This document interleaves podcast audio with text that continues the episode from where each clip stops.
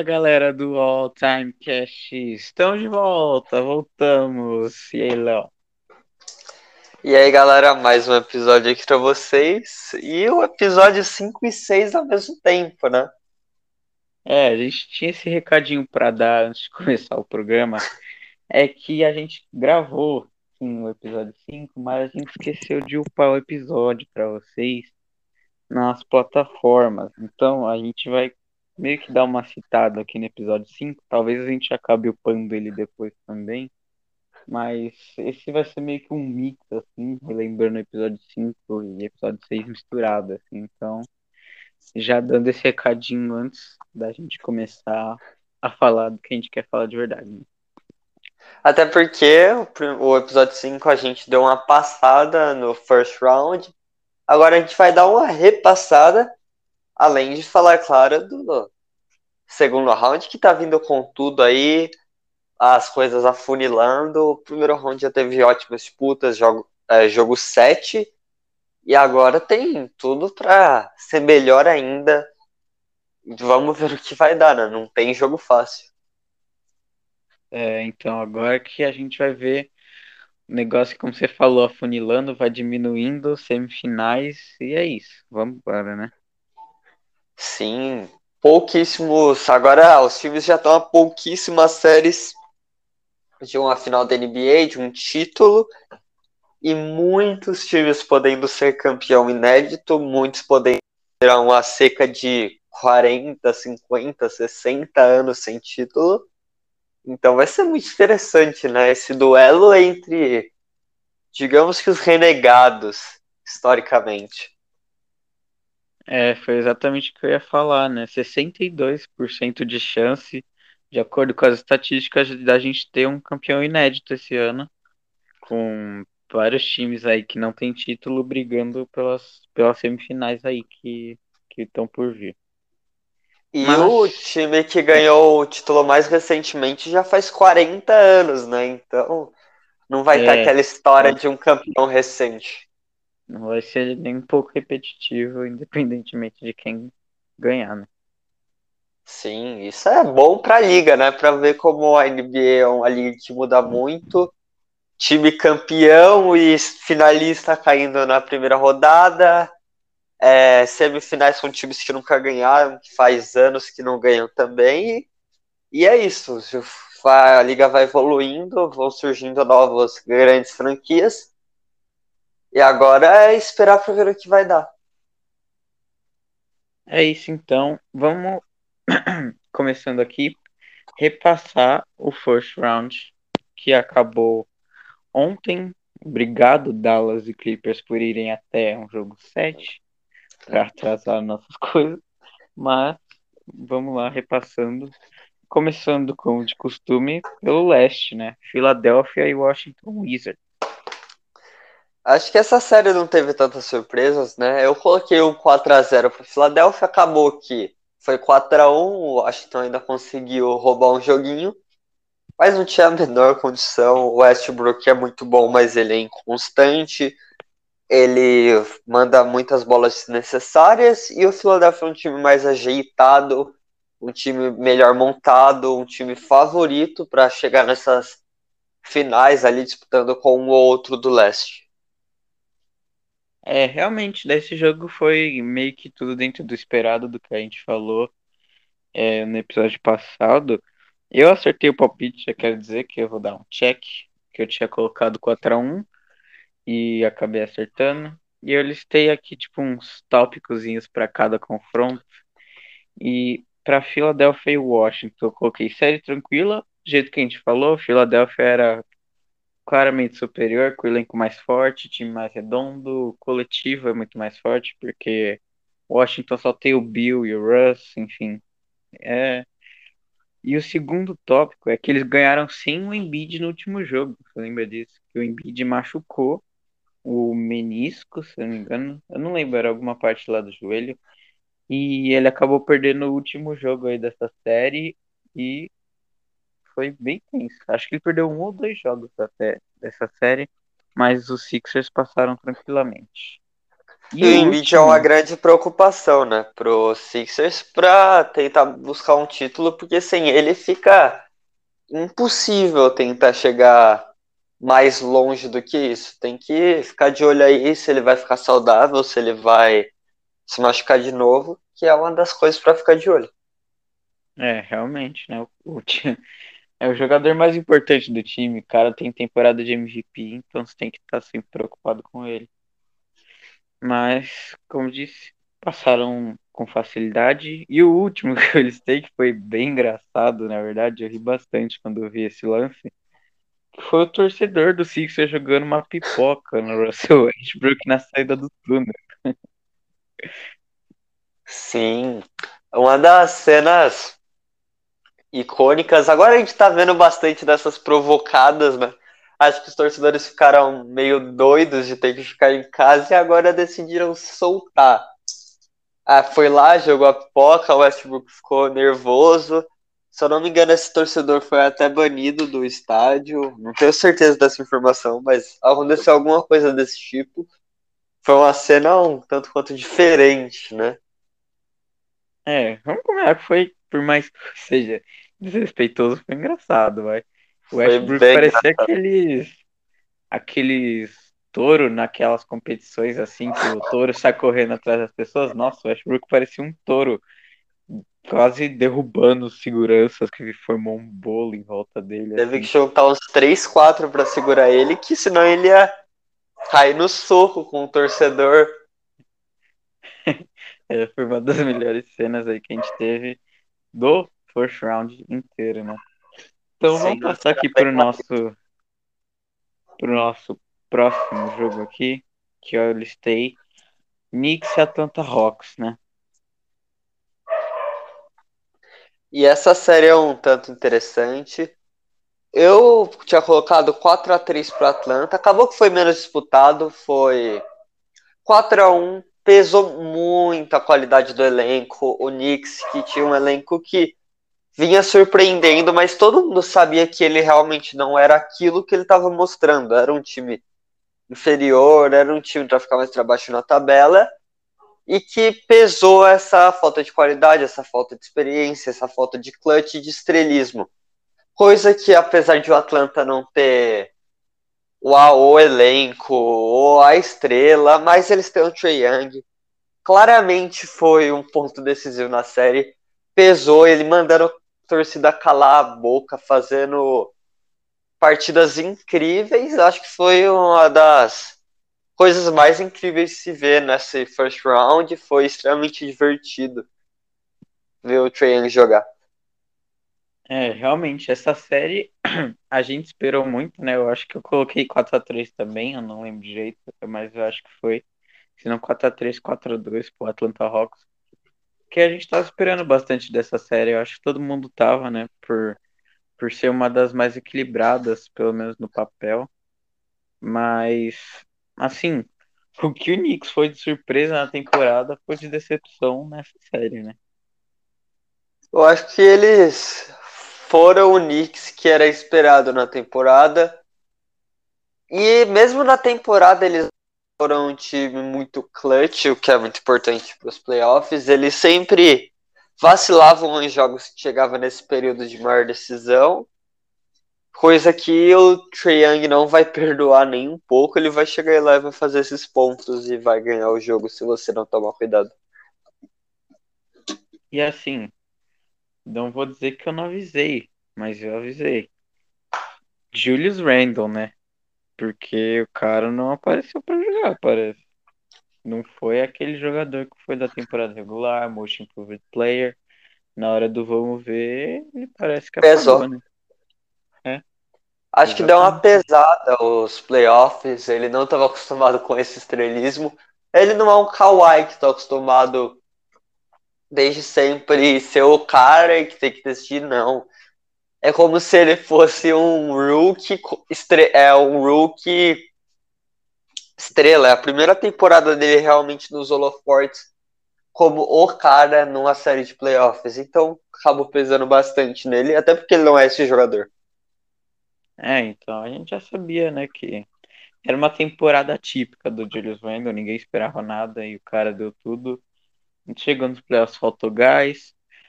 O conjunto do Knicks foi abaixo do esperado, eu acho, mas um bom destaque para o Derrick Rose, que fez todo mundo, fez o público encher os olhos, parecendo até um pouco o Derrick Rose do Chicago Bulls, só que um pouco de arremesso, né? E, cara, foi muito legal de ver o Derrick Rose voltando assim. Ele foi, para mim, o melhor dessa série do New York Knicks, no caso. E acho que da parte do Knicks é isso, né? Que a gente falou até aqui, né? Sim, até legal você ter destacado Rose, que é o jogador que realmente é a estrela do time. Se você for pegar no papel, ele é a estrela teve problemas de lesão, ele não é mais o mesmo jogador, mas ele é o mais experiente. E a gente vê que nessas horas conta a experiência, porque um jogador foi completamente até esquecido, foi apagado pelos outros durante a temporada regular no momento que precisava. Podemos dizer que brilhou. Não, até certo ponto eles não conseguiram ganhar a série, foi bem longe disso, na verdade, mas ele deu uma mostrada do talento dele. É, foi muito bom de ver. Já falando da parte de Atlanta, o conjunto deles foi muito forte e uma dessas chaves que eu coloquei dos confrontos foi exatamente o que você falou, né? Trey Young no Madison Square Garden em geral, todos os jogos do Madison Square Garden, o Trey Young brilhou, né? O Trey Young que me lembrou aqueles jogadores raízes aí que você vê na internet, Alan Iverson que chega no estádio adversário, vai provocando, sendo xingado o jogo todo e metendo bola, metendo bola e carregando o time. Foi uma delicinha de assistir essa série muito por causa dele. Batalha dele contra os torcedores rivais, né? É, o estádio xingando o Trae Young. De... Começou com o jogo 1 e se estendeu até todos os jogos que teve. E o jogo 1 dele ganhando com aquele floaterzinho pra, pra ser o game winner e manda a torcida ficar quieta. Nossa, foi muito bom de ver aquilo. E, também... e lembrou bastante o Alan Iverson nesse estilo mais provocador, mais quem Sim, manda é. é o do jeito que você falou mesmo, é igualzinho o Allen Iverson. Me lembra aquele lance. Eu não consigo pensar na Allen Iverson e não pensar naquele lance com o, o Lu, que ele literalmente deixa o Lu no chão e passa por cima dele. Eu acho que mais icônico. É. Aquele lance é. tá na história da NBA.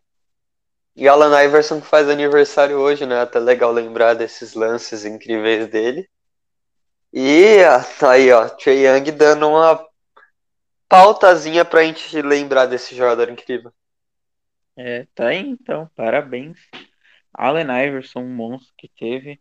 E para falar do segundo jogador de Atlanta que foi extremamente importante nessa série, que foi o Bogdan Bogdanovic, com suas bolas de três, jogou bastante essa série, jogou fino, ajudou bastante o Trae Young, que é um outro destaque que eu coloquei aqui, por parte do Atlanta. Sim, ele acaba ficando um pouco apagado, porque saiu todo mundo falando do Trae Young, mas toda boa estrela tem seu coadjuvante e ele fez esse papel com perfeição, né? Sim, realmente foi muito bem.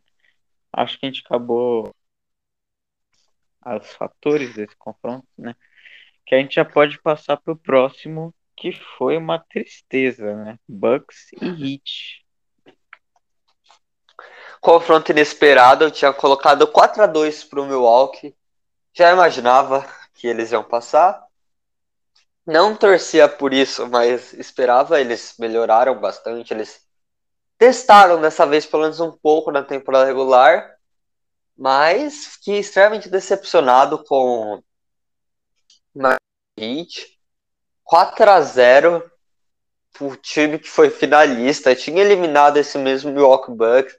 Tá bom, era um tinha algumas poucas diferenças ali que fizeram diferença no Bucks, Até em questão de experiência, o Bucks que veio traumatizado agora tentando se renovar para tentar finalmente chegar na final e brigar um título que eles não ganham desde 71, mas mesmo assim a gente esperava mais. Jimmy Butler simplesmente não apareceu nessa série, eu não consegui achar ele. Sinceramente, só deu graça de ver o primeiro jogo, que foi para prorrogação.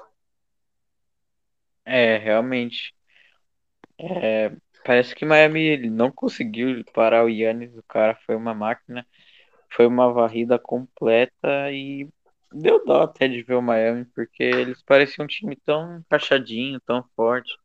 Eles perderam o Oladipo, né, que poderia ser um, um fator gigante aí nessa série se ele jogasse. E como destacar aqui é o game winner do Chris Middleton Sim. naquele jogo que foi épico e é uma relação interessante de ver no Milwaukee Bucks, porque você tem o Yannis como estrela do time, franchise player, claro, ali, mas quando a coisa tá apertada e nos últimos segundos, quem pega a bola na mão é o Middleton, né? É uma coisa até estranha de se pensar. Eu acho que o Yannis, obviamente, se ele ganhar um título, ganhar mais dois MVPs e mais um monte de coisa, não vai afetar no legado dele.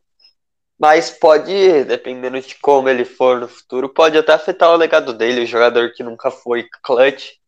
Porque clutch ele não é, é sempre o Chris Middleton. E dessa vez deu certo, né? No último, no único jogo que realmente foi disputado, foi prorrogação, o Middleton chegou lá, meteu aquela bola e ganhou o jogo. É engraçado ver essa relação do Milwaukee. Parece que o Yannis meio que, não sei, tem um pouco de medo de pegar a bola e não conseguir infiltrar, talvez. Dele ter que arremessar e errar.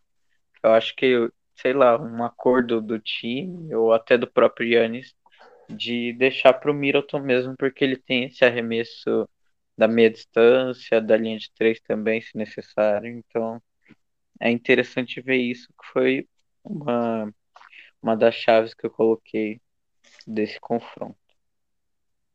Sim.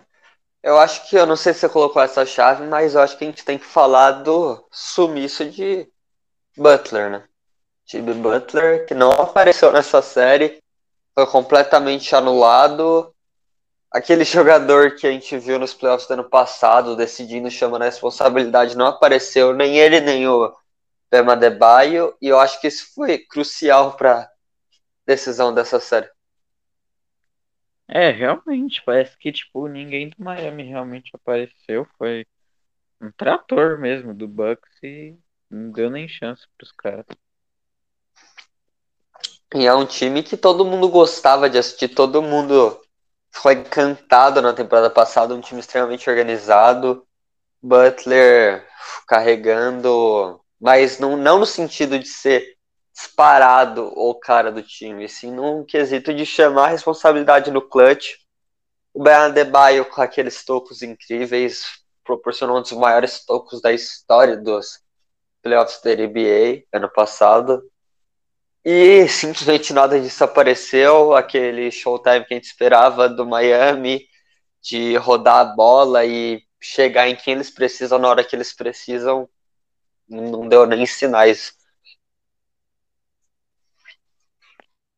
É, realmente a gente esperava um pouco mais dessa série, assim como mudou o Knicks, mas é, acabou sendo um massacre completo. Então, a gente já pode passar para o próximo, que é bem interessante esse confronto aqui. E já querendo dizer que eu acertei o palpite antes que a gente fez de 4 a 1 para Brooklyn Nets e Boston Celtics. Esse confronto aí eu coloquei 4 a 0 pro Nets, infelizmente não acertei de novo por um, outra varrida que eu erro por um. Mas, difícil, né? Eu tanto critico o Tatum aqui, mas nessa, nesse confronto claramente não é ele. É simplesmente porque o Celtics é um time desorganizado e o Nets tem um ataque que é que nem uma vassoura, ele vai levando toda a sujeira que eles encontrarem, a não ser que você coloque alguma coisa pesada na frente, ele simplesmente vai passar. É impossível você parar um ataque daqueles. É, você pode dar uma segurada, mas realmente parar é impossível. E aí você tem que fazer mais pontos. E um jogador sozinho, que é o Tatum, não vai conseguir fazer isso. É, realmente não fazer isso por uma série inteira, mas sim por um jogo só. Que ele fez mais de 50 pontos, ou exatamente 50 pontos, não me recordo agora. Mas foi um jogo mágico dele que ele trouxe essa única vitória do Boston Celtics na série, que eu achei que aconteceria, sinceramente, esse milagre assim de ter um, um jogo. Mas de resto, Brooklyn amassou, né? O triozinho fez a festa, deitou e rolou. Até o até o Blake Griffin, assim, que não, não é um daqueles mais destacados, conseguiu fazer uma boa série. E o Nets passou o carro, né? E eu acho que esse é o momento que os Celtics têm que ligar um pouco pisca-alerta ali. Porque até então eles eram um time que conseguia disputar bem no leste, o leste um pouco mais fraco.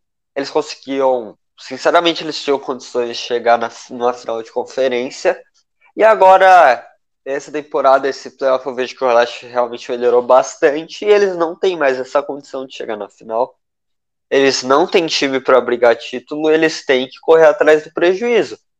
Porque eles estão ficando para trás. Já passou a Philadelphia, Nets, é, Milwaukee Bucks, que nem mudou tanto assim, mas está melhor do que a temporada passada.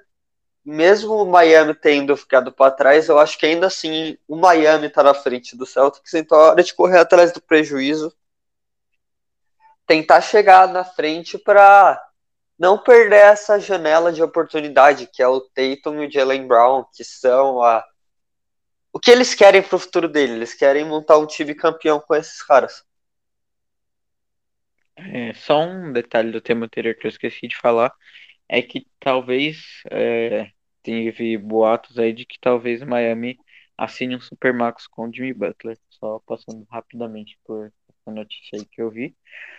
Mas é uma das chaves do confronto que eu anotei aqui foi o que a gente falou no programa que a gente falou sobre o Celtics, que a gente tinha muita preocupação com esse Boston Celtics, ainda mais depois da lesão do Jalen Brown e dito e feito, né? A gente viu todas essas fraquezas que o Boston Celtics tinha e apareceram agora nessa série, né?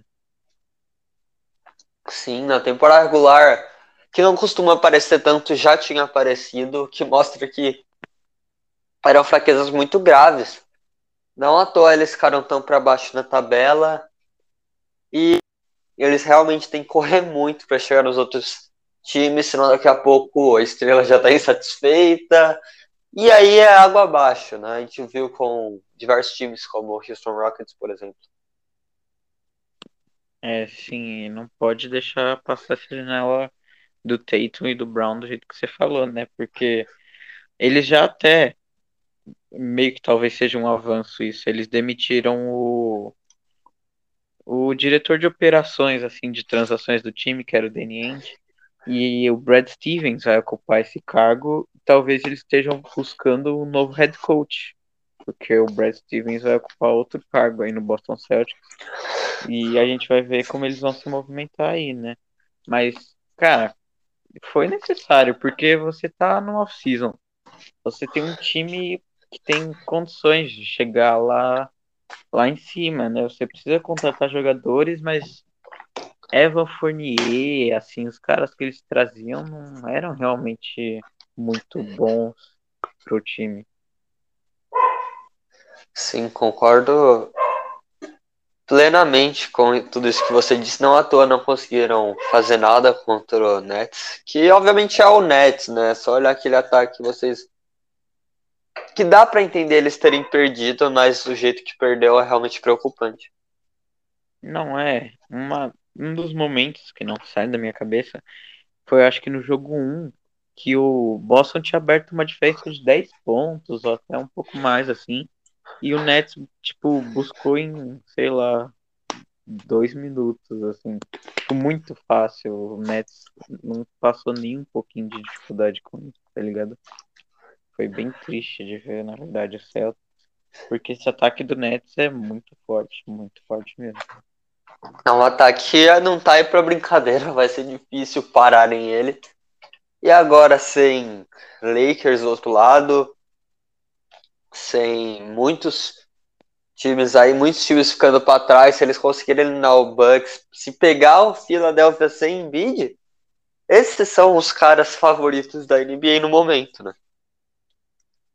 É, do jeito que a gente tá vendo, eu acho que sim, né?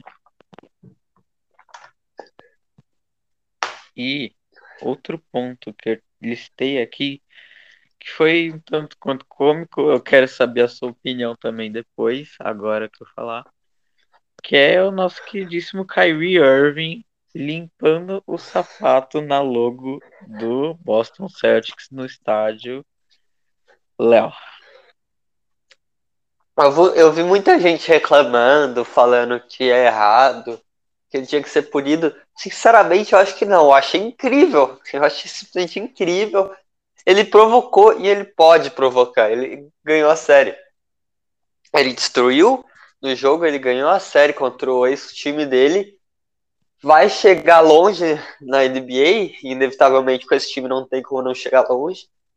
E ele provocou, para mim, sinceramente, perfeito adoro ver essas provocadas, acho que falta isso no basquete, de o trash talk, é o jogo pesado, não na questão de falta, mas na questão realmente de irritar o adversário, de provocar a torcida, de ter essas, esses confrontos de a torcida gritando de um lado, o jogador mandando calar a boca do outro enquanto mete uma bola clutch.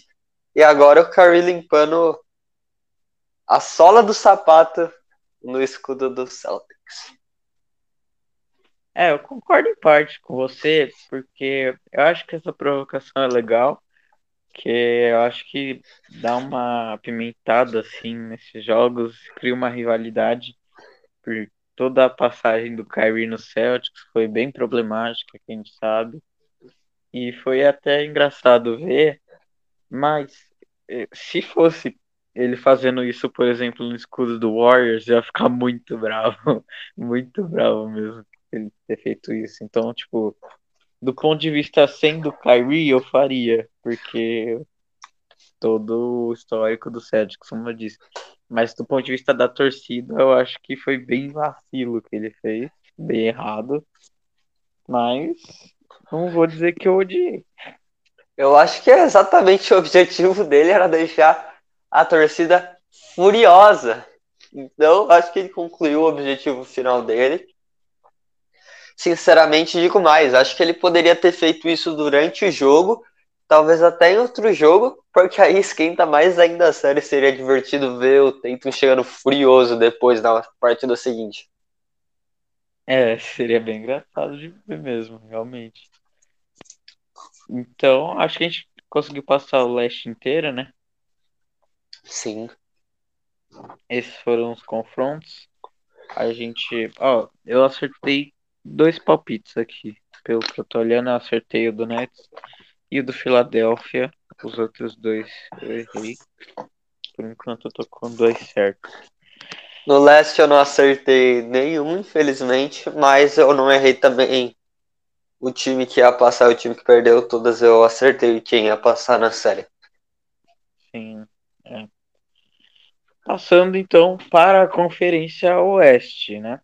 Primeiro confronto, primeiro contra oitavo, Utah Jazz e Memphis Grizzlies 4 a 1 na série.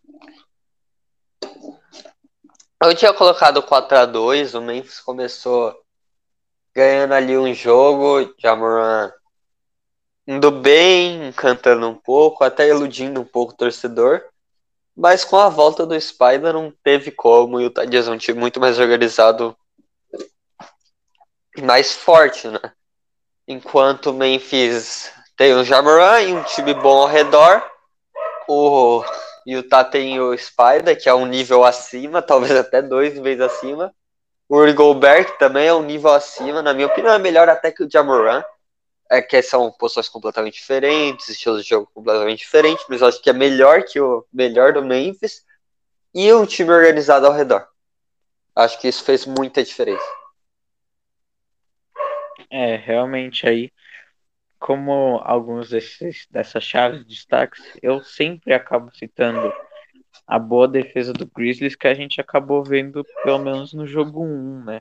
Que eles conseguiram marcar muito bem esse time do Jazz, que é muito organizado, eles têm um esquema de jogo muito bem definido pelo técnico, e o Memphis conseguiu tirar esse mando de casa aí logo de cara. Mas até a segunda chave, que foi, como você disse, a volta do Donovan Mitchell, né? Que deu. Reviveu praticamente esse Utah Jazz e eles acabaram levando a série sem muitos problemas depois da volta dele. Com outro destaque para o Jamoran, é claro que o que ele fez poucos fazem. Ele está sendo uma das. Pode ser um dos grandes armadores aí do futuro. Tem muito, tem muita carreira pela frente ainda. Primeira série de playoffs da carreira dele. Eu achei que ele foi bem do jeito que esperava dele. Melhor jogador do, do Memphis. Mas foi interessante ver alguns confrontos como o Valanciunas e o Rudy Gobert brigando aí pelo garrafão, que foi bem interessante de ver. Mas, como a gente disse aí, Memphis não conseguiu, né? E Memphis um time. Foi interessante ver chegarem até aqui. Acho que fizeram uma passagem muito honrosa pela NBA Playoffs, nada de muito humilhante, como alguns times que a gente vai falar daqui a pouco. É, realmente foi uma, uma série digna aí pro Memphis Grizzlies. Acho que a gente já pode passar para o nosso próximo, que foi o único jogo 7 desses playoffs, se eu não me engano. Foi o único jogo 7. Clippers, Los Angeles Clippers e Dallas Mavericks. E foi o único jogo que eu errei. Não, ou na verdade, um dos únicos jogos que eu errei. Quem ia passar, eu falei que o Dallas ia passar.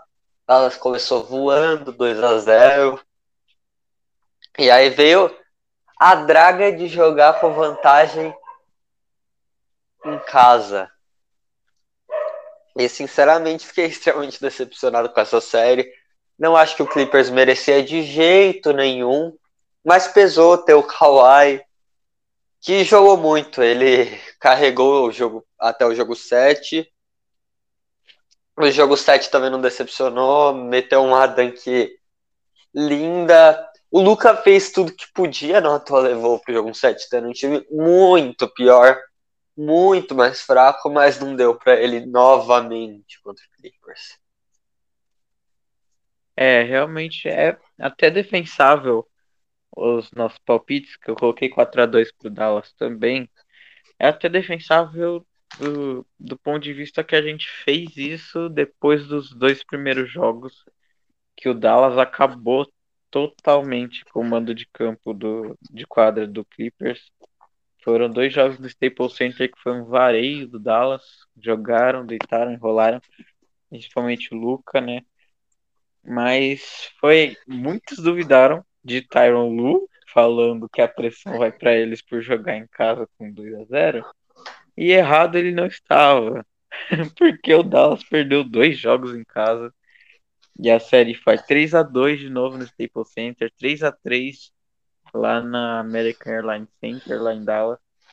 E depois volta pro Staples Center e o Clippers agora sim consegue como você falou, ter um jogador como o Kawhi pesa bastante, porque o histórico dele é forte, ele está acostumado com esse tipo de jogo. Em jogo 7 ele normalmente se destaca. E a gente viu uma surpresa aí, porque a gente não estava esperando tanto assim do Clippers, né? Eu tinha até feito uma declaração de ódio ao Clippers, não retiro nada do que eu disse lá, continua sendo um time pífio e vergonhoso por ter fugido do rival deles que está lá eliminado. E sim, poderia ter sido eles, porque sinceramente, do jeito que o Lakers chegou contra o Suns, era mais fácil ter pegado o Lakers que o Dallas com o Luca voando. sinceramente, É, eles não eram para ter ganhado essa série. Tiveram sorte do Luca ter jogado baleado dois jogos, por causa que ele sentiu, se eu não foi o ombro, as costas. E para mim é só por isso que eles passaram. Continuo mantendo minha nota de ódio ao Clippers. É, realmente aqui nessas chaves eu coloquei que foi a volta por cima do Clippers com Kawhi. Paul George também fez uma boa série, não foi o Paul George pipoqueiro que a gente viu no ano passado, aquele Paul George bem fraco mesmo. E principalmente o elenco de apoio do Clippers, né? Os, os bancários no jogo 7, que foram que deram muita ajuda para os jogadores titulares e foi muito legal de ver. Fim do Apocalipers. O Apocalipers não aconteceu, evitado por Kawhi Leonard. E infelizmente. infelizmente a gente não vai ver o Apocalipers. E o último, que é pela parte de Dallas, que é o Lucas jogando sozinho, né? A gente vê, a gente consegue até traçar um paralelo com o Curry, que joga sozinho praticamente. O time não conseguiu apoiar o Luca nessa reta final aí da série. Era Luca e um bando de animais doidos correndo que nem loucos na quadra. Pelo amor de Deus, o Porzingis. É, não eu dá. falar agora nossa. com uma ressalva pro Porzingis, né? Porque ele começou a ser bem criticado aí durante a série e ele disse que era só o papel que designaram para ele fazer, né? Sim, sinceramente, não sei se o errado é ele, se o errado é quem mandou ele fazer esse papel, mas se tá vendo que não tá dando certo, puxa a responsabilidade. Você nunca vai ver o Jordan fazendo 14 pontos de média numa série de playoffs por causa de uma função que designaram para ele. Não, você jamais vai ver, porque ele vai pegar a bola, colocar debaixo do braço e ir lá e ignorar completamente a instrução, porque ele chegar e meter 30 pontos, acabou a designação, acabou, ninguém vai se importar. Então, é um pouco mais de atitude no Porzingis. Se é bom mesmo, se é realmente por causa do que falaram para ele fazer, ignora. Ignora, vai lá, faz seus pontos, cala a boca de todo mundo e ganha o jogo. É isso que importa no esporte: vitória, vitória e resultado. É, que ficou mais nítido nesse jogo 7 foi essa diferença aí do elenco de apoio do Dallas e do Clippers, que o do Dallas foi bem picho. Até o próprio Luca começou o jogo muito quente, mas no segundo tempo, não lembro se ele fez mais de 10 pontos, foi bem pouco até no segundo tempo do Luca, foi um pouco mal. Mas, e, e voltando no assunto Porzingis, eu acho bem difícil ele voltar para a próxima temporada no Dallas Mavericks, viu? Eu acho que esse Também. foi o último jogo dele com a camisa do Mavericks. Eu acho que o Porzingis vai para outro time aí nessa próxima temporada. E ele está com o preço bem baixo. É, sim, com certeza. E eu quero ver o Dallas se mexendo nessa off-season para poder ajudar o Luca. Quero ver quem eles podem trazer aí na free. Também quero ver. E eu acho que foi uma das séries de playoff que eu mais me estressei, porque era um time que eu adoro, que é o Dallas. Jogador que eu adoro, que é o Luca, contra um time que eu odeio e o jogador que eu, jogadores que eu odeio, que é o Kawhi e o Paul George. É, realmente. Inclusive aquele meme do Luca olhando pra câmera no, no jogo 7 ah, foi muito bom. Foi muito bom. Um dos memes que renderam nessa série. Próximo jogo, penúltimo confronto aí que nós tivemos nesse playoffs. E para mim, sinceramente, foi um pouco decepcionante. Tava esperando um pouco mais. Tudo bem que foi bem disputado, mas eu queria ver um pouco mais essa série que é bem pegado sempre. Denver Nuggets e Portland Trail Blazers. Eu acho que o que todo mundo tava esperando era o jogo 7, né? Ficou muita expectativa de jogo 7. O Lillard nunca tinha perdido um jogo 6, acabou que foi 4 a 2 pro Denver Nuggets. E cara, eu nunca fiquei, acho que, tão triste pela não vitória de um time que não foi meu. Porque o Lillard mereceu. O que o Lillard jogou é simplesmente um absurdo, uma enormidade. uma atuação de MVP, uma atuação de gala no jogo 6, mas nossa senhora, o time não colabora, é impressionante. O cara chegou no momento do jogo que você sabia que ele não ia acertar, é que ele não ia errar nada. 70% na bola de três já diz tudo, mas o resto do time simplesmente não deixava ele na mão, deixava fazer eles perderem. É, realmente eu tava com muita expectativa de jogo 7, muito por conta do, da última série dele, né, que foi para sete jogos, que foi uma série incrível. Mas aí a gente tem que dar esse destaque pro Dame, porque, cara, aquele último jogo que ele forçou a bola para prorrogação e a outra prorrogação que foi no step back na cara, assim. Cara, o Dame é monstruoso e uma das polêmicas aí que a gente pode ter nessa off-season é se o Dame segue em Portland, né? Sim, acho que ele fica. Acho que é mais uma dessas Curry no Lakers que eu acho muito impossível de não acontecer. Porque ele ama aquela cidade, eu não consigo ver ele fora dali, mas ele merecia um time melhor, hein? Ele merecia. Fico imaginando Luca e, e Dame. Ia ser uma dupla absurda. Que ia ser muito divertido de assistir, apesar de um pouco apelão. É, mas você falou assim, eu não sei até quanto Dame ama assim a cidade de Portland, o quão ele não deixaria de sair para ir para outro time e buscar um título, talvez. Eu tô bem intrigado para ver aí. Eu não sei se ele fica em Portland. Eu acho muito difícil dele sair por conta de de que envolveria muita coisa. Não vejo os times brigando assim tanto pelo Dame com muita oferta, assim, pensando agora rápido, talvez. Seria interessante ver ele no Boston Celtics, na minha opinião.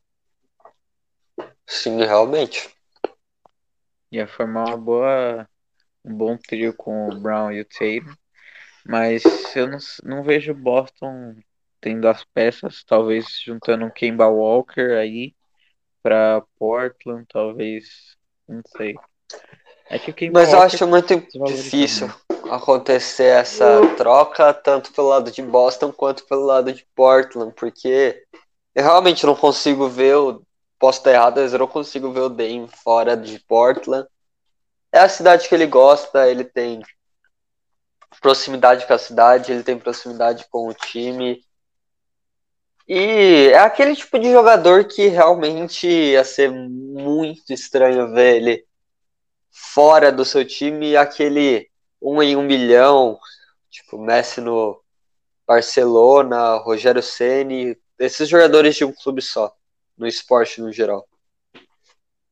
É, com certeza. Eu acho muito difícil do Dame sair, mas caso pinte alguma alguma declaração assim, eu vou ficar bem intrigado para ver.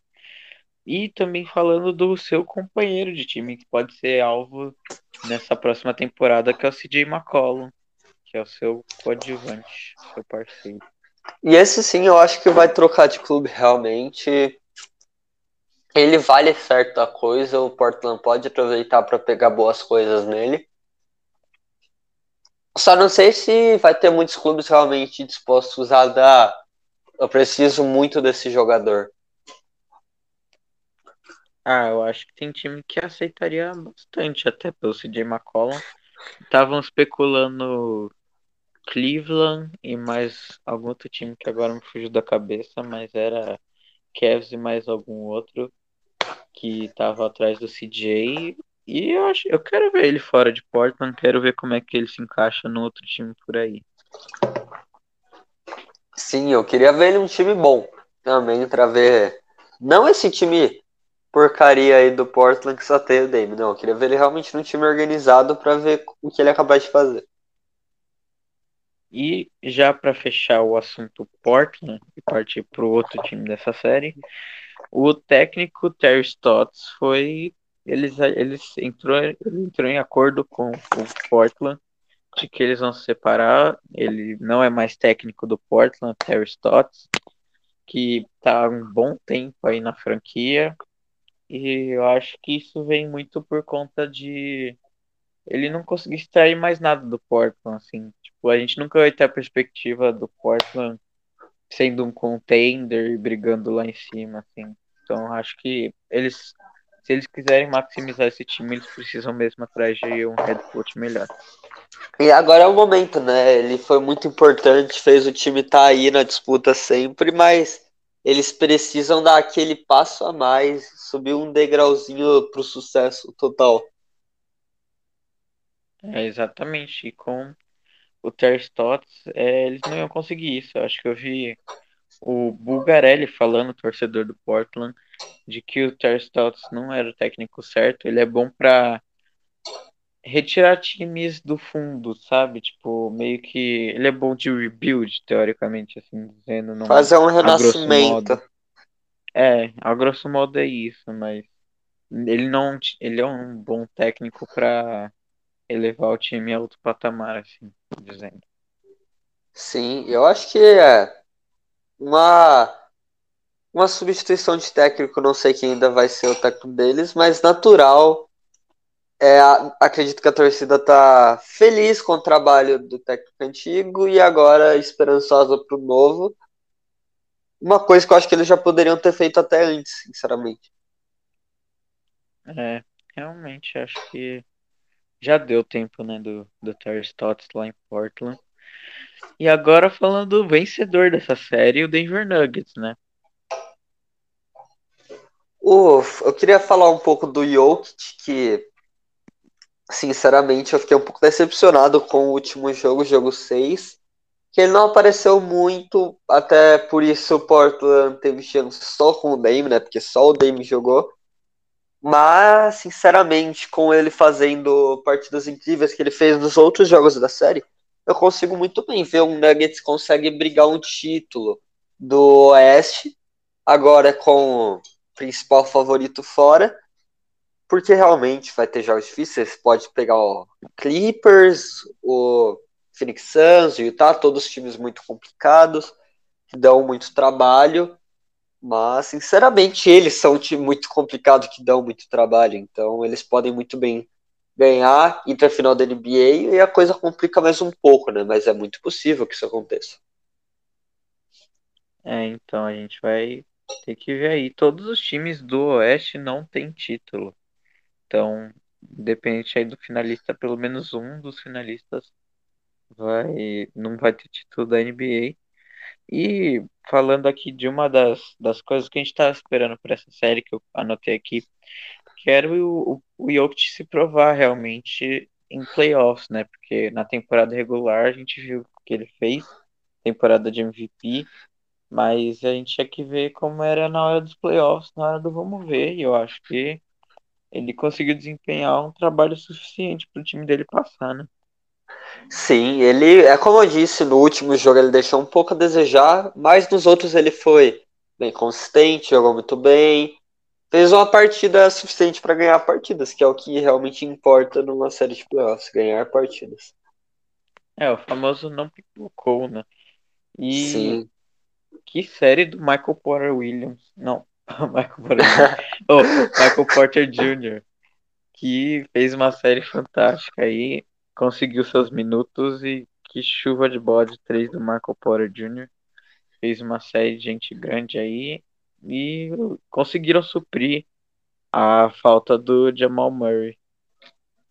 E eu acho que o Michael Porter Jr. é uma peça fundamental. Ele tem que ser acionado mais agora, porque eles, se realmente querem tentar chegar na final, talvez até ganhar um título, sem o Jamal Murray, eles precisam do Michael Porter Jr. jogando muito, do Michael Porter Jr. quente, porque nos momentos que o Jokic não conseguir carregar o piano, vai sobrar para ele, ele vai precisar ajudar o time para fazer esses pontos complementares para complementar a pontuação do Jokic.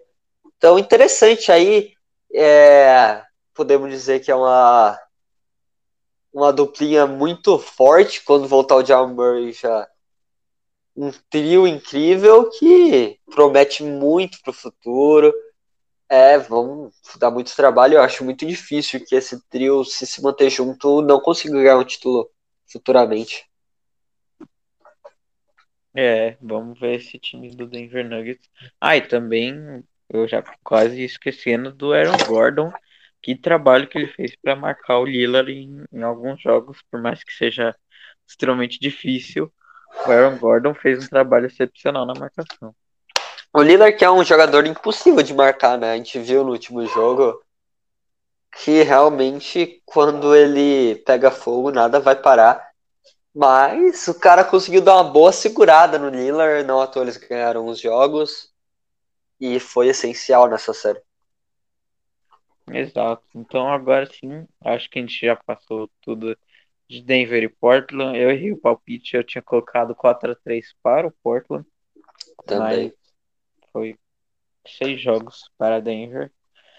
E o último confronto, que eu fiquei extremamente feliz, porque meu palpite foi tratado como uma braba, um palpite fora do normal, mas dito e feito. Phoenix Suns e Los Angeles Lakers 4 a 2 para o Phoenix Suns. E esse era o confronto dos meus queridinhos. Confesso que estava torcendo pro Lakers. Coloquei inclusive 4 a 2 Lakers na minha aposta. Dois times que eu adoro, não é dúvida para ninguém. Não torço para um dos dois, mas são times que eu simpatizo muito. Eu gosto muito do LeBron James, gosto do Chris Paul. Mas não deu pro Lakers. A brava do senhor Paulo foi um pouco sustentada por lesões, por questões fora de quadra, mas realmente aconteceu. 4 a 2 é, um resultado surpreendente, o atual campeão eliminado. E eu queria destacar aqui um time que nem tá nessa luta aí dessa partida, nem tava jogando essa partida, que é o Clippers, que deixou de pegar esse Lakers totalmente fragilizado para pegar um Dallas com o Luca voando. E o Phoenix Suns deu aula de como não tremer por um adversário forte e eliminou o Lakers.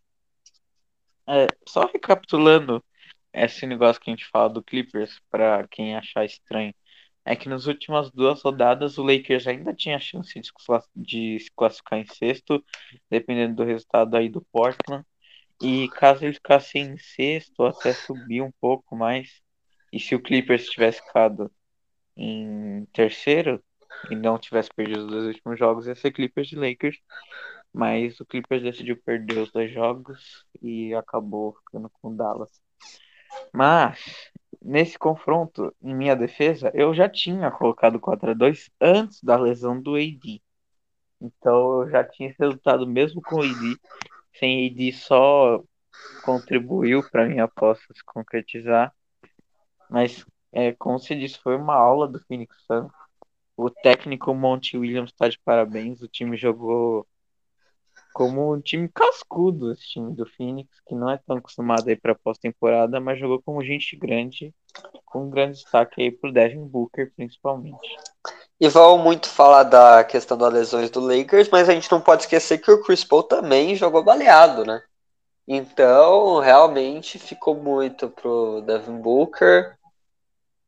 E então, putz, o Suns vem forte, hein? Não podemos descartar eles.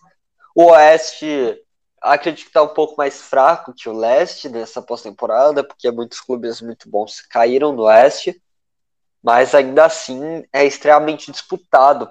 Qualquer um desses times que passaram podem chegar na final e ser campeão, porque são muito equiparados. Aí na final de geral contra o time do Leste ficou um pouco mais complicado, mas para ganhar a final é, da conferência, qualquer um aí pode ganhar. É, obviamente, esse, como você disse, está muito aberto aí o Oeste. Qualquer time pode passar para a final. Mas, cara, você falou do Chris Paul, que ele lesionou mais ou menos na metade pro final do, do primeiro jogo e o segundo ele jogou totalmente machucado, mas que importância que tem o Chris Paul para esse time do Phoenix. A chegada dele trouxe toda a experiência, todo o nome assim do Chris Paul, deu uma outra cara pro time, né? E ele foi um plugin, né? Ele só entrou e fez a mágica dele. É o mesmo time praticamente. Tem algumas peças, tem, mas é o virou o time do Chris Paul. Essa é a grande diferença do time do ano passado que não conseguiu chegar. É, o, é que dessa vez tem o Chris Paul e ele coordena como se fosse o maestro esse time. É, o Chris Paul era literalmente a última peça assim do quebra-cabeça, porque o resto do time já era bem fechadinho, né, com o Michael Bridges, o Jay Crowder chegando também, fez uma ótima série de Crowder com as suas bolinhas de três e a marcação muito forte, o Aiton já estava aí também. Mas esse time do Phoenix é muito redondinho e para mim era superior ao do Lakers, mesmo com o Anthony Davis jogando. Mas Phoenix passou, foi uma das séries mais legais aí de assistir. Você tem alguma coisa mais pra falar de, do Phoenix? Eles eliminaram o favorito, né? Eu realmente ainda não acho que eles teriam passado se o AD tivesse. Eu acho que se o AD tivesse, eles teriam caído, mas agora eles vêm com força total, né? Totalmente experientes, totalmente confiantes. Não acho que eles são o favorito do Oeste. Eu acho que o favorito do Oeste é o Clippers, porque é o time que menos vem sofrendo com lesões e tem dois All-Star. Só que depois de derrotar um time do calibre do Lakers, não dá para duvidar de nada. É, acho que de Phoenix a gente passou tudo. Agora, indo pro lado desastroso aí dessa parte, o Los Angeles Lakers foi meio triste de ver nos últimos dois jogos aí da série que eles perderam o Anthony Davis, né? Sim, a impressão que deu é que realmente o LeBron James desistiu, porque ele viu que com esse bando de cabaço ele não ia conseguir classificar o time. Ficou muito expectativa de um vintage James que ia jogar naquele estilo de Cleveland, puxando a responsabilidade, carregando a barca. Mas ele foi no começo do jogo, viu que não ia dar e simplesmente estacionou e falou: já era, perdemos a série e algo muito esperado, sinceramente, até porque sempre usam o LeBron James de termômetro para saber como tá o time. E o termômetro LeBron dessa vez falou: não vai dar. É, cara, acho que esse foi um dos, dos poucos momentos assim que eu vi o LeBron, tipo, já meio que desistindo, assim. Parece que, não sei, talvez tenha sido um fator da idade para ele não conseguir ser mais aquele LeBron que batia para dentro e atropelava os jogadores assim meio no estilo do Zion. Que nessa série ele tava bem estranho mesmo, tava só na bolinha de três, tava evitando um pouco ir para dentro assim na hora que precisou. Mas foi muito triste de ver ele andando, voltando para marcar o time do Phoenix. Acho que foi no último jogo. Um contra-ataque assim, o LeBron andando no meio da quadra, assim, sem nenhuma perspectiva de vitória já. E eu fico e... imaginando o ódio que ele devia estar. Tá. Ah, sim, com certeza. Porque aquele time do Lakers, por mais que tenha uma defesa forte, faltou o ataque aí, né? Porque dois jogos que teve uma vantagem de 30 pontos, pelo menos, do Phoenix Suns. É exatamente isso, né? Sem AD não dá. É, ele é muito importante, ele é um pilar da equipe. É, Eu acho sim que o LeBron consegue ainda carregar uma franquia para vitória, só que ele precisa no mínimo de bons jogadores. Não precisa ter outra estrela, mas ele precisa de bons jogadores ao redor dele, né? É, o Lakers ficou um pouco confuso, eu acho, com as peças, porque eu não lembro de ter visto o Montrezl Harrell entrar na quadra nessa série. É, o Andrew Drummond ficou bem apagadinho, foi uma das contratações que a galera ficou feliz tal, foi meio que hypadinho até o Andrew Drummond, mas apagadíssimo. Mark Gasol entrou nessa rotação de pivôs aí que Lakers tem, mas não conseguiu fazer muita coisa. E é isso, né? O Lakers parecia sem, sem alma do Lakers, sem energia, assim, sabe? Foi a impressão que eu tive. E agora eles têm que se preparar para possíveis lesões, porque eu acho que Com o Ed e Anthony Davis eles estão favoritos da NBA, mas não dá para contar que sempre vai ter os dois caras ali. Eles têm que se preparar para esses momentos. Ainda mais com a idade já avançando aí, né? E uma das, das brabas, assim, que foram lançadas depois dessa série, que foi de um ex-jogador, eu não sei se ele é comentarista agora, mas eu acho que ele é, o Channing Frye, que foi companheiro do LeBron lá em Cleveland por bastante tempo, que ele disse que o LeBron deveria se aposentar. O que, que você acha disso? Eu acho que ele tava querendo ganhar visibilidade, isso sim. Porque, como fã de basquete, eu nunca vou querer ver o LeBron se aposentar. Ia ser realmente trágico. Eu ainda quero ver muito King James pela frente jogando. Independente de como ele for, nem se for para ficar só distribuindo o jogo como armador, eu quero ver ele jogando. É, realmente. Quantos anos você acha que ainda dura o LeBron? Eu acho que ele ainda joga mais dois anos depois de o filho dele entrar na NBA, porque eu vejo ele como querendo muito jogar com o filho dele. É, então, mais ou menos aí, sei lá, umas quatro, cinco temporadas, mais ou menos, assim, pro LeBron. Por aí. Acho que ele ainda dura isso, ele é muito preparado. Não vai ser o mesmo jogador, mas ele ainda consegue jogar que nem o Michael Jordan no Wizards. Ah, cara, que do jeito que ele tava jogando, assim, no final me deu muita impressão disso, de que, sei lá, talvez ele só tinha desistido, desistido mesmo. Mas eu não acredito que o LeBron vai se aposentar, não. Eu acho que só foi mesmo que uma uma aparência, assim, talvez, do, do momento. E ele é muito inteligente, né? Talvez é, ele, ele, simplesmente tenha percebido, ele, ele é inteligente. Ele sabe ele quando ele ainda tem chance. Ele conhece Sim. muito bem o corpo dele e tal.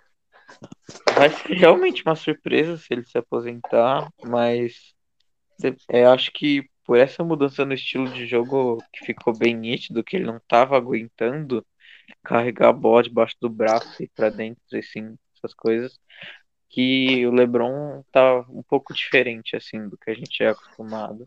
Sim, e já não é mais o mesmo. Foi, é, esse foi um dos fatores aí para a série ser do jeito que foi, né? Sim. Bem triste até pensar nisso, uma possível aposentadoria do LeBron há tanto tempo fazendo maravilhas no jogo.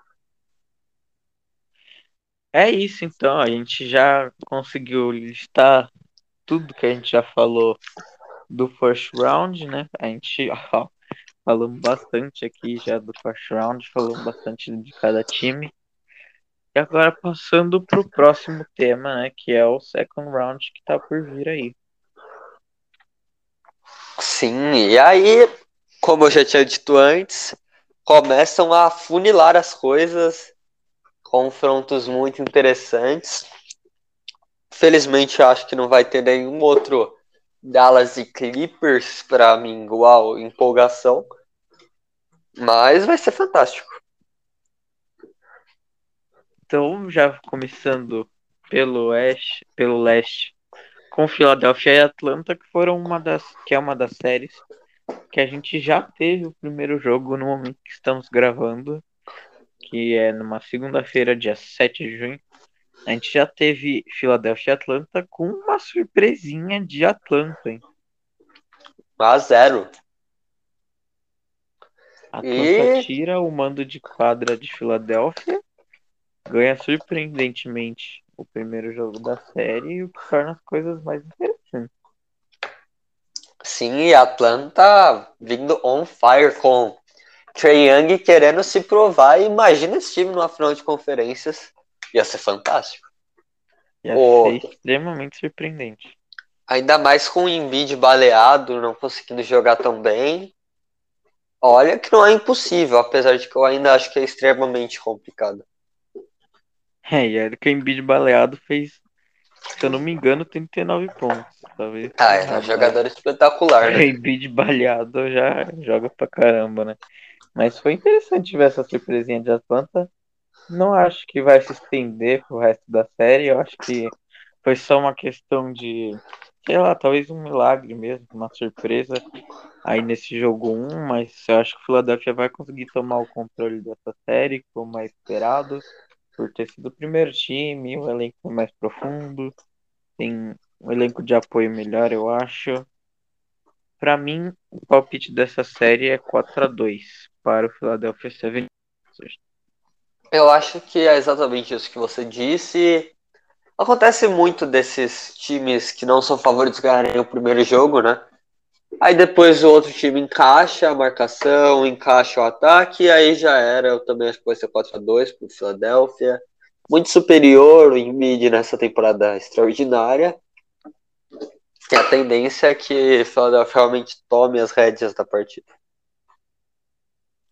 É isso então, passando para o segundo confronto dessas semifinais de conferência, Milwaukee Bucks e Brooklyn Nets.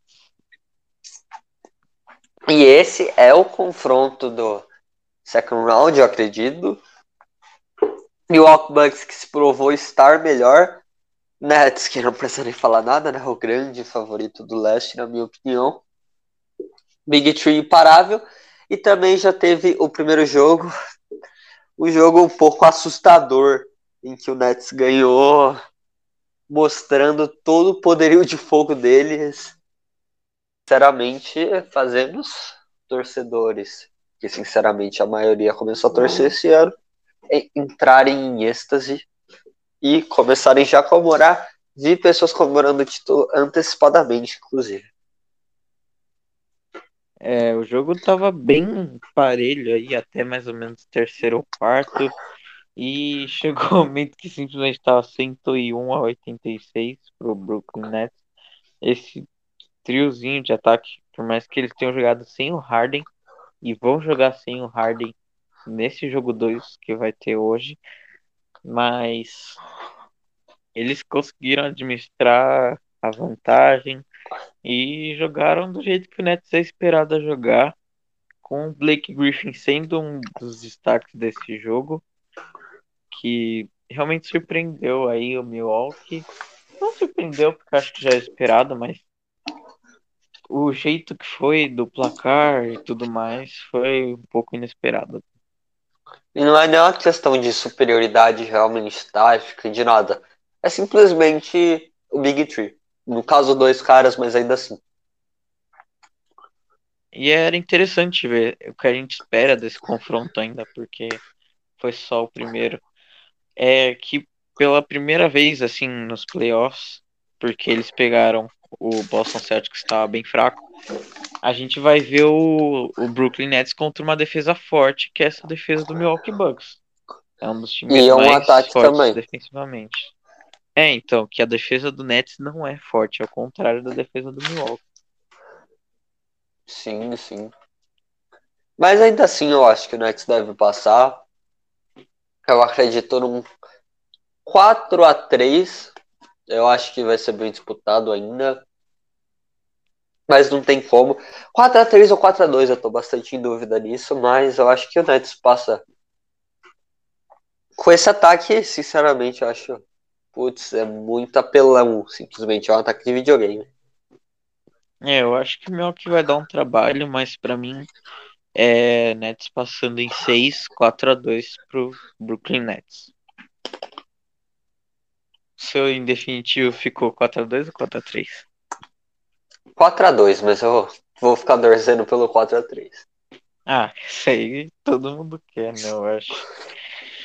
Passando pro lado oeste, os dois últimos confrontos da semifinal de conferência. Utah Jazz e Los Angeles Clippers. Rapaz. Eu queria falar mais um pouco aqui de Clippers, mas pela primeira vez nesse programa falar bem deles. Eu acho que é a janela do Clippers, agora com o West um pouco mais baleado. É a chance deles chegarem na final de conferência, é a chance deles chegarem na final da NBA, e é a chance deles surpreenderem e mostrarem que eles realmente são, de deixarem de ser esse time azarão de todo mundo usou o Clippers. E eles têm que se provar agora. O Utah é um time mais organizado, com melhores peças do que o Dallas Mavericks. Obviamente não tem o Luca, mas tem o Spider, que eu acho que é um pouquinho inferior, mas ainda assim é o Spider. Putz, a gente viu o que ele fez ano passado contra o Nuggets. Então é hora do Clippers, do Dallas, do Paul George, de todo mundo mostrar do que eles são capazes e chegar nessa final de conferência para finalmente ver se traz um rumo para essa franquia, porque tá precisando.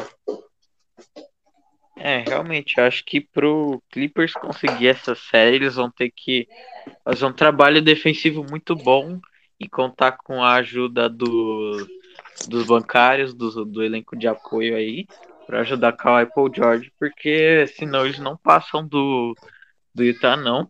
E só lembrando de um confronto memorável que foi Clippers e Utah Jazz em 2017, nos playoffs de 2017, que foram foi para sete jogos, na época do Clippers do Chris Paul ainda, que foi uma série de sete jogos, quando tinha o Gordon Hayward também no Utah Jazz, no, no seu prime aí da carreira, no Utah Jazz, que foi para sete jogos com a vitória do Utah Jazz, e foi muito interessante de ver, e eu acho que esse ano vai pintar jogo 7 também, e como foi em 2017, 4x3 Utah Jazz. Eu também coloquei que vai pintar jogo 7, uma série muito é, imprevisível, dois times bons. O Clippers é muito arriscado confiar no Clippers. Eu não gosto de confiar no Clippers, mas dessa vez eu vou é, dar uma leve uma, um leve um leve pedaço da minha confiança por causa que eles ganharam o jogo 7 contra o Dallas e vou colocar 4 a 3 pro Clippers, eles chegaram finalmente na final de conferência, porque eu acho que se for pro jogo 7 o fator Kawhi vai pesar. É, realmente eu quero ver, porque se alguém que é bom de mudar a história é o Kawhi, trouxe o título para Toronto que não tinha, e pode ser o pode levar o Clippers para a primeira final de conferência da história do time. E interessante, acho que o Jazz tem a vantagem por ser um time mais organizado. O Queen Snyder tem um esquema bem definido e bem, bem forte aí. E, mas eu acho que ainda vai dar Utah Jazz. Eu vou ficar com eles no jogo 7. Eu acho que dois palpites bem parecidos, só mudou o último jogo, né? Pra você, cota 3 Clippers, né? Sim. É interessante, eu tô ansioso pra ver essa série. E pra fechar, pra gente encerrar aqui por hoje, Phoenix Suns e Denver Nuggets, que pra mim é um dos mais equilibrados aí desse segundo round. Na minha opinião, é o melhor confronto, melhor que Milwaukee Nets, porque é simplesmente o Jokic contra o Suns no geral. É, eu acho que pro Denver ter alguma chance, o Michael Porter Jr. vai ter que aparecer e o Jokic vai ter que ser o MVP. E eu acho que isso seria o suficiente para derrotar o Suns, apesar de eles serem muito organizados. É o que eu acho que vai acontecer? Não, eu vou apostar no Suns, porque é o que a gente vinha falando, né? Chris Paul baleado, Devin Booker jogando muito e eles eliminaram o Lakers. E eu acho o Denver Nuggets um time inferior ao Lakers. Eles não têm o LeBron James. É, eu concordo com você. Para mim, o Phoenix é um time superior, assim como era ao do Lakers. E para mim esse time do Phoenix tem tudo para ir para final da NBA, né, pelo lado oeste. Então, para mim é um time melhor com como a gente falou, né? Chris Paul, Devin Booker, todo o resto do time arrumadinho do Monte Williams. Pra mim fica Phoenix Suns. Quanto? 4 a 2 Eu acho que fica 4 a 2 também, acho que tá bem de acordo aqui. E não tem nem o que falar, um time muito organizado, um time que sabe o que quer, sabe o que cada um tem que fazer. Me lembra um pouco até o Miami do ano passado, só que sem Acho que o Jimmy Butler seria aqui um pouco o Devin Booker de carregar esse piano de pontuação. Mas é isso, é um time que sabe o que eles têm, o que eles têm que fazer em cada partida para ganhar. É, exatamente. Para mim é o time mais organizado. Vamos ver aí. Second round tá aí. A gente já volta a gravar quando acabar esse second round. Eu acho que não vai se estender tanto assim. Talvez estenda, né? Porque a gente tem boas possibilidades de jogos 7 aí nas duas conferências. Então, a gente vai voltar aqui quando acabar o segundo round. Espero que vocês tenham gostado desse episódio. É, a gente vai talvez soltar o episódio 5, a gente vai pensar ainda. Mas é, já pedindo desculpas aí por esse erro que a gente cometeu. Siga a gente já nas redes sociais. Meu Instagram é paulo30jr. O meu é esse Leléo. E eu aqui fiquei um pouco quieto que eu queria passar a notícia. Tá no intervalo do, do segundo jogo Brooklyn contra Milwaukee Bucks e o Brooklyn tá ganhando de 24 pontos. Só queria passar essa informação pra já dar aquela aquela Aquele surpresa balde de fria assim já no Milwaukee. Mas Sim. é isso. Esse foi o programa de hoje. Espero que vocês tenham gostado. A gente está no Spotify e no YouTube, como no YouTube como All Time Podcast, no Spotify como All Time Cast.